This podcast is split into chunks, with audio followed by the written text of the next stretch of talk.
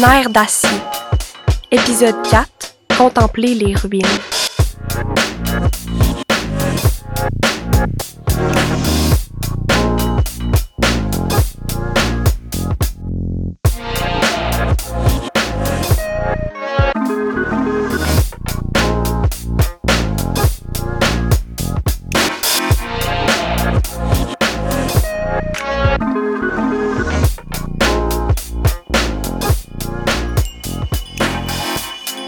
Le conteur lévisien Maxime Plamondon a proposé aux jeunes d'écrire un conte en prenant un élément de leur quotidien et en le rendant légendaire.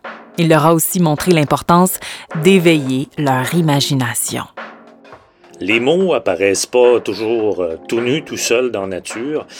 Euh, ils sont entourés d'un contexte, d'une histoire, d'un bagage sensible qui nous permet de les saisir intuitivement, sans même connaître leur définition exacte. Lily Jade a composé le début d'un conte contemporain dont la perspective est pour le moins énigmatique. L'école au loin ressemble à une ruine. De l'extérieur, cet environnement semble être froid et beige. De l'intérieur, plusieurs pièces sont assemblées avec les mêmes composantes. Chaises, bureaux, tableaux, ordinateurs, matériel. Toutes ces choses sont dans un état statique, Bien sûr, des êtres sont en action autour. Ils sont pas tout à fait comme moi, mais ils me ressemblent. Différents, humains. Les classes sont en attente de corps pour s'alimenter. Par contre, ils semblent éteints, en état végétatif. On dirait des robots métalliques programmés à accomplir une tâche. On dirait qu'ils sont à la poursuite de quelque chose, mais je ne pourrais pas dire de quoi. Tout me semble étrange, ou est-ce que c'est moi l'étranger? Nadia, quant à elle, a choisi d'explorer l'imaginaire des contes traditionnels et fantastiques au temps des chevaliers.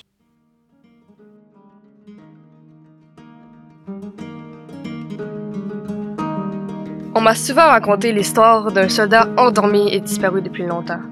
Un soldat qui ne se laissait influencer par rien. Dans tout combat, il était en maîtrise de ses armes. Un soldat qui passait dans les rangs ennemis et qui ne laissait plus une trace de son passage autre que les corps. Malgré la violence avec laquelle on raconte son histoire, on parlait aussi d'un homme conscient de ses actions et qui prenait les épreuves qu'on lui posait avec une grande sagesse. Chevalier des rivières d'acier, serre le nerf, le roi vous attend. Serle, mon chevalier préféré, comment vas-tu en cette belle journée? Mon roi, comment puis-je vous servir? Allons, allons, relève-toi. Combien de fois t'ai-je dit d'oublier les formalités? Après tout, ça fait maintenant des années que tu travailles pour moi. Et puis, tu n'as pas répondu à ma question. Comment vas-tu, mon garçon? Bien, mon roi. Maintenant, que puis-je faire pour vous? On parle du chevalier le plus expérimenté de la garde royale. Un soldat qui s'entraînait avec la garde du roi depuis ses 12 ans. On raconte que le roi l'a pris sur son aile après avoir perdu ses deux parents dans la guerre. Il étudiait lors de la guerre le jour avec les autres chevaliers, et le soir, il apprenait tout ce qu'il devait savoir.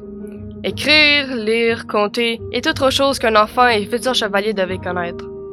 Dès son plus jeune âge, Serle avait un but précis, protéger le roi et venger ses parents. Malgré la colère, la tristesse et la violence que son cœur portait, il ne perdait jamais le contrôle. Que ce soit au combat ou dans la vie de tous les jours, malgré son enfance perturbée, il avait une maîtrise de lui-même incroyable il était calme à toute épreuve.